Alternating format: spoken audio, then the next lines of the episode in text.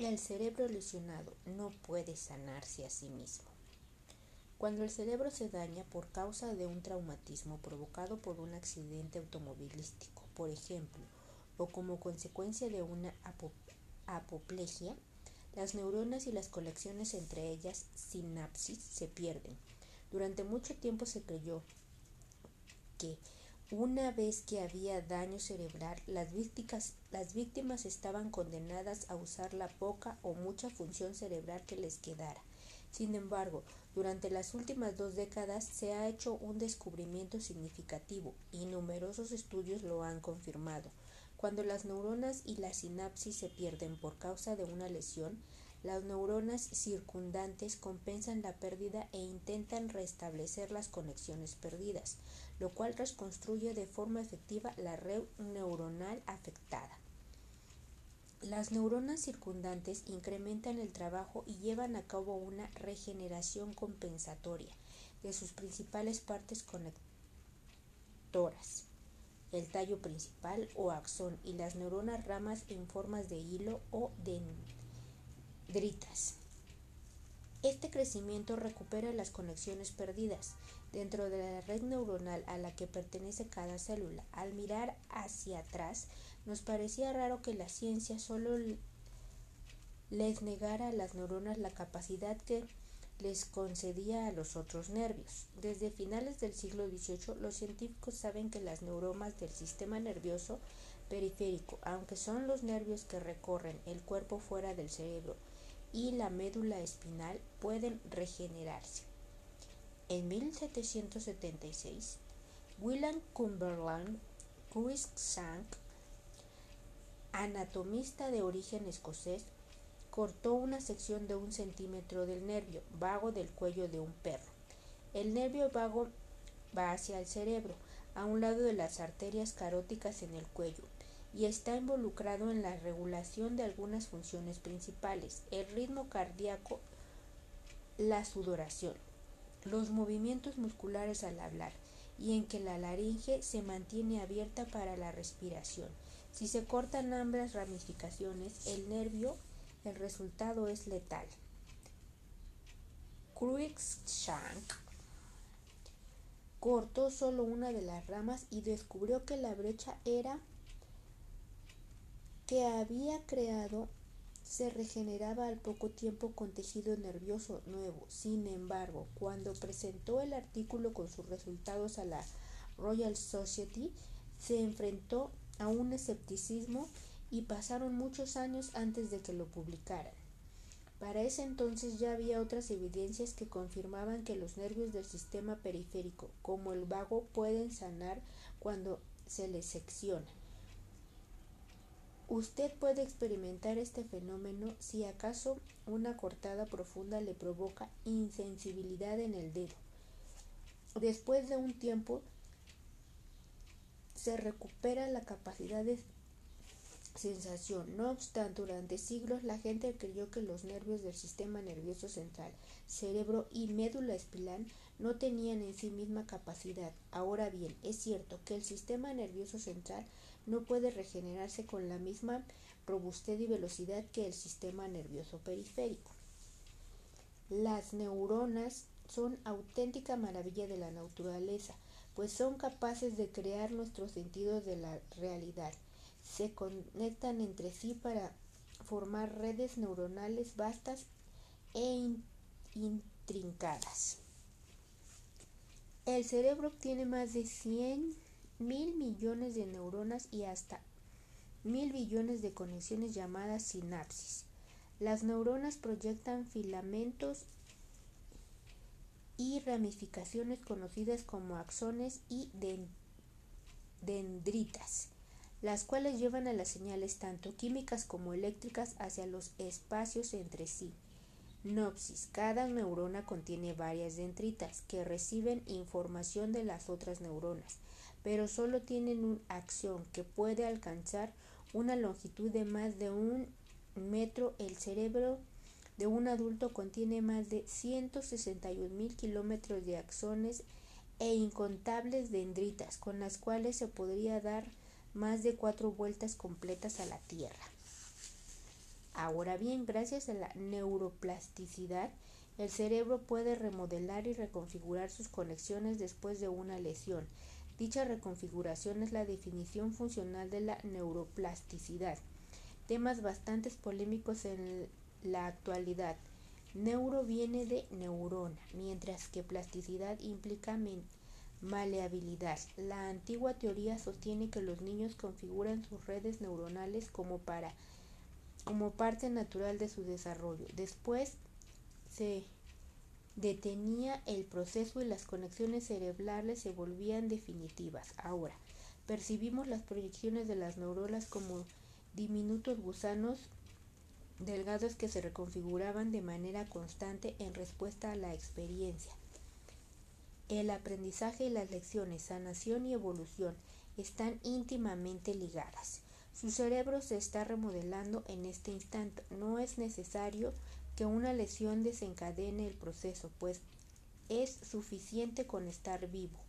Más aún usted puede promover la neuroplasticidad al exponerse a nuevas experiencias. Incluso es mejor si se da a la tarea de aprender nuevas habilidades por convicción, compasión y entusiasmo. Algo tan simple como darle a un anciano una mascota para que la cuide le infunde mayor voluntad para vivir. El hecho de que el cerebro se ve involucrado hace la diferencia, pero no debemos olvidar que las neuronas están a nuestro servicio.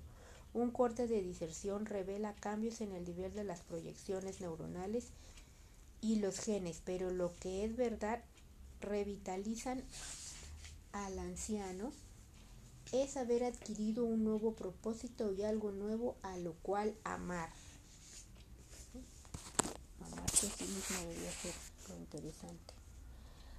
La neuroplasticidad es un concepto superior a la mente sobre la materia, puesto cuando los pensamientos generan nuevo crecimiento neuronal, la mente se convierte en materia. Cuando surgió el fenómeno era motivo de burla y los científicos que usaban el término neuroplasticidad eran menospreciados. Aún ahora, muchos conceptos nuevos que tal vez sean similares o convencionales en el futuro son considerados insignificantes e inútiles. De este modo, el concepto de neuroplasticidad superó ese comienzo difícil y se convirtió en una estrella.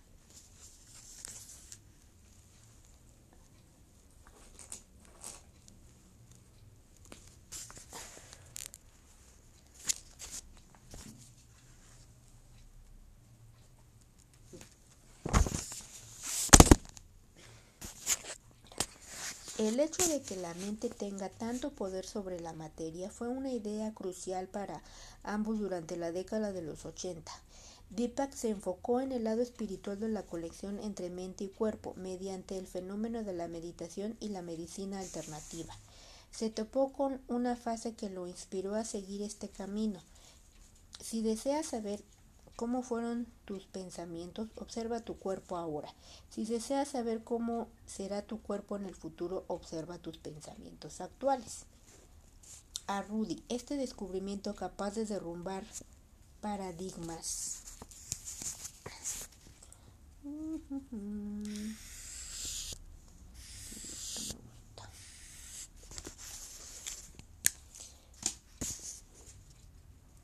Remarcó cuando era estudiante de posgrado en, el programa de neurociencias de la Escuela de Medicina de Harvard.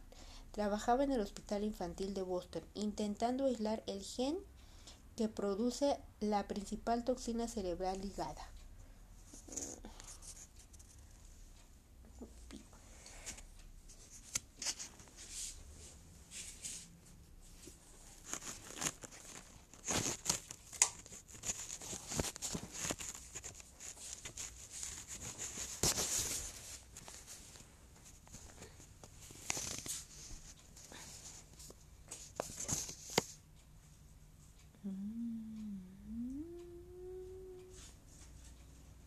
Rudy, este descubrimiento capaz de derrumbar paradigmas lo marcó cuando era estudiante del posgrado en el programa de neurociencias de la Escuela de Medicina de Harvard.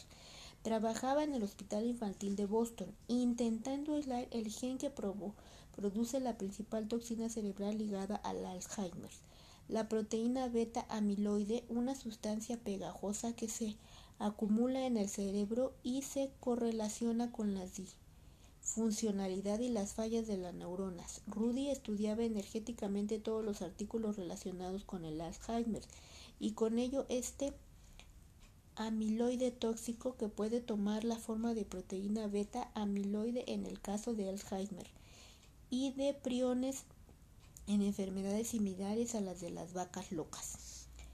Un día Rudy leyó un artículo que mostraba cómo el cerebro de un paciente con Alzheimer había lidiado con la acumulación de proteína beta amiloide en un intento por remodelar la parte del cerebro responsable de la memoria a corto plazo, el hipocampo, localizado en el lóbulo temporal, llamado así porque se encuentra dentro del cráneo por debajo de las sienes.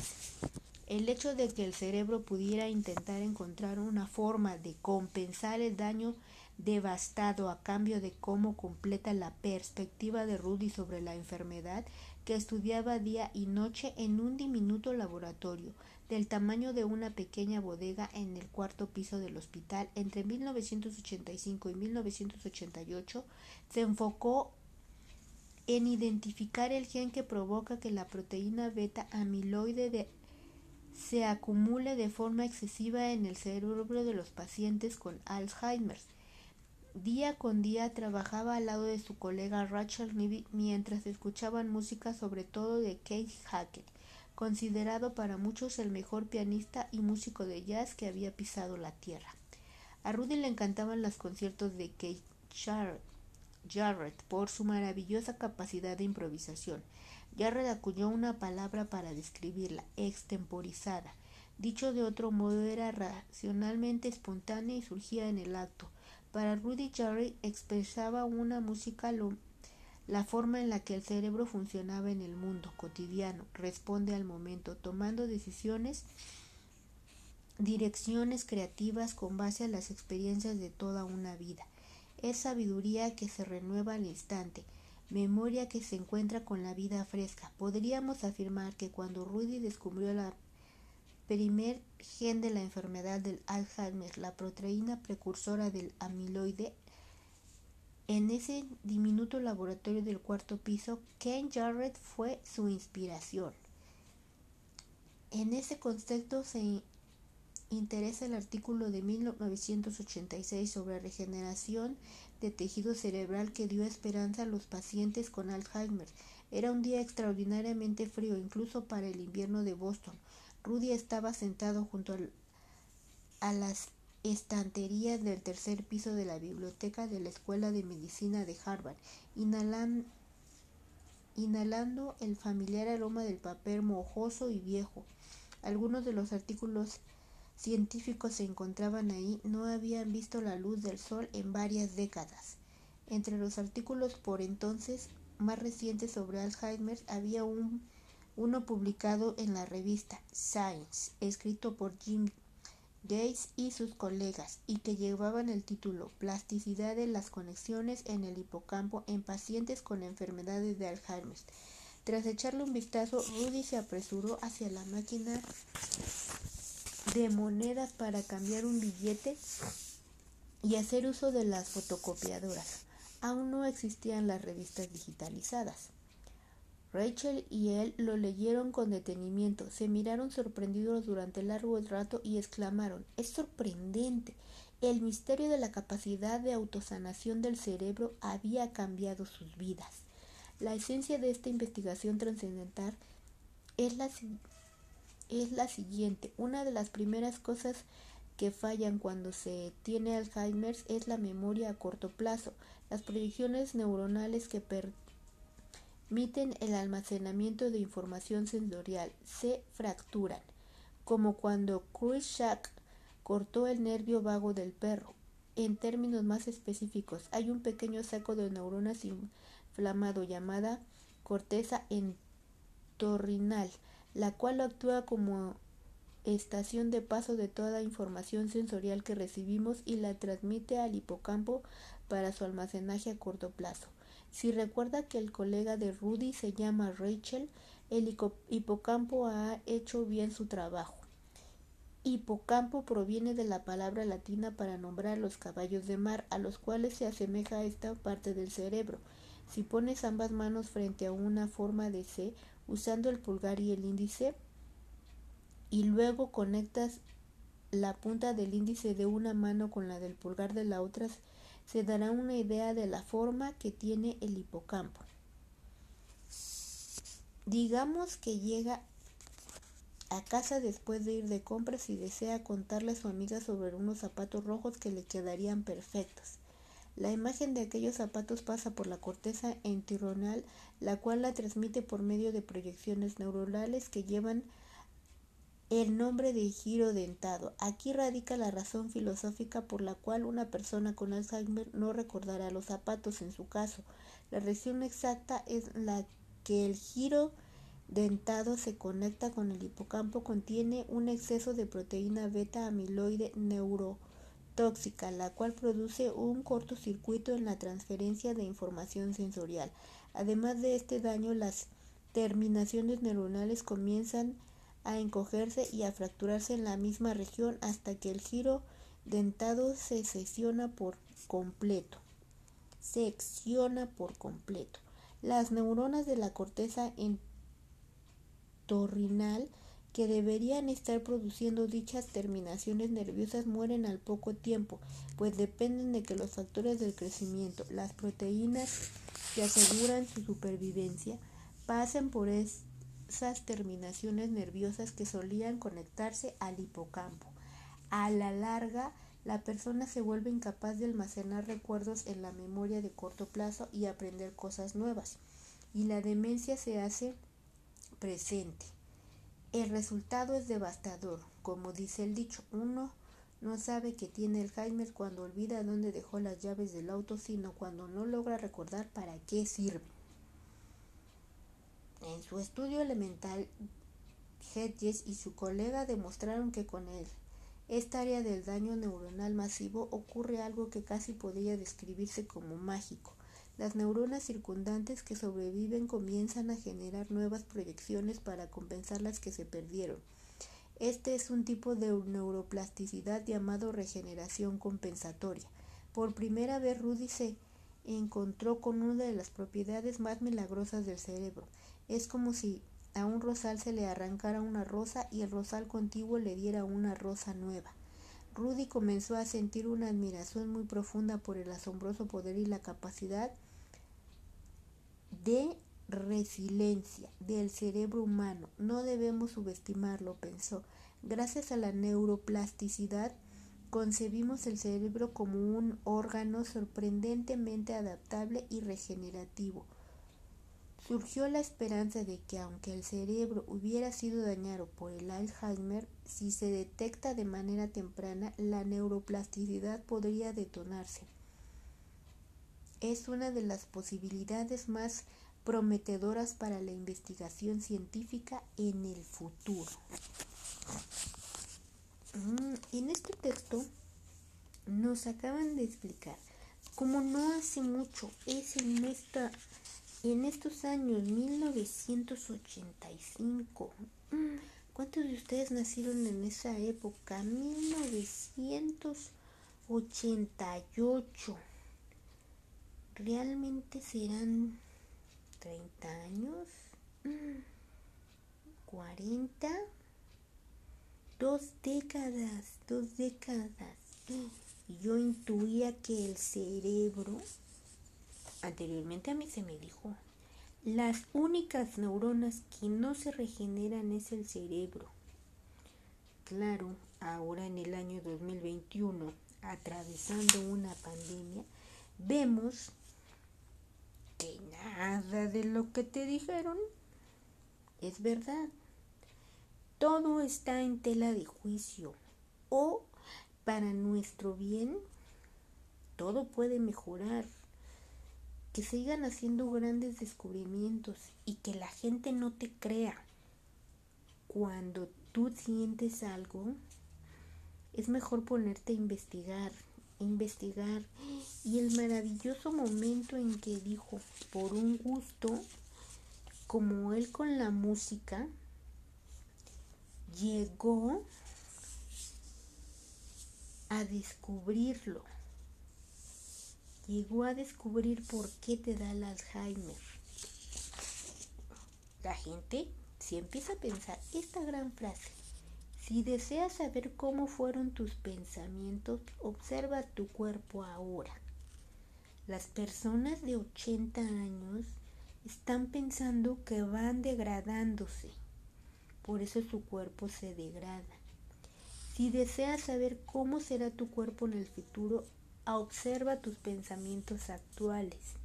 Si hoy tienes 30 años y empiezas a sentir los llamados de tu cuerpo, no es que tu cuerpo se esté degenerando o degradando, no es que ya sea el destino de que envejezcas, es que te está avisando, dando la pauta para que hagas los cambios.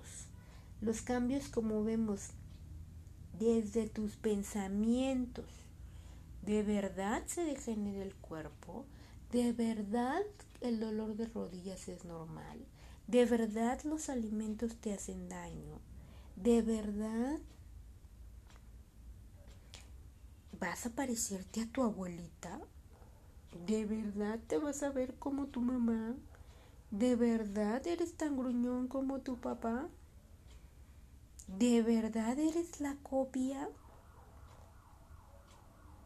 ¿Cuántas cuestiones tienes que nuevamente enumerar en tu cerebro?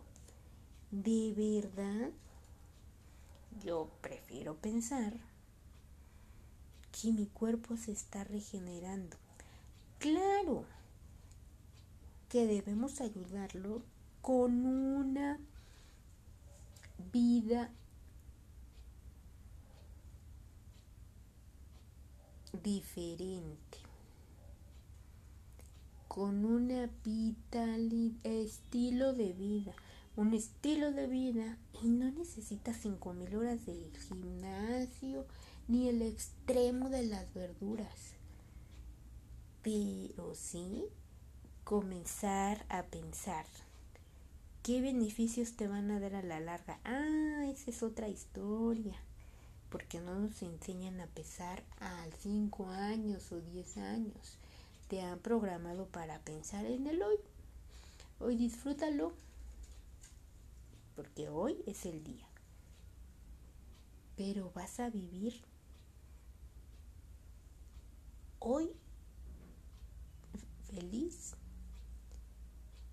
o solamente hoy disfrutas el instante y sembrando el mañana. Interesante interesante que el cerebro hayan descubierto que se está regenerando.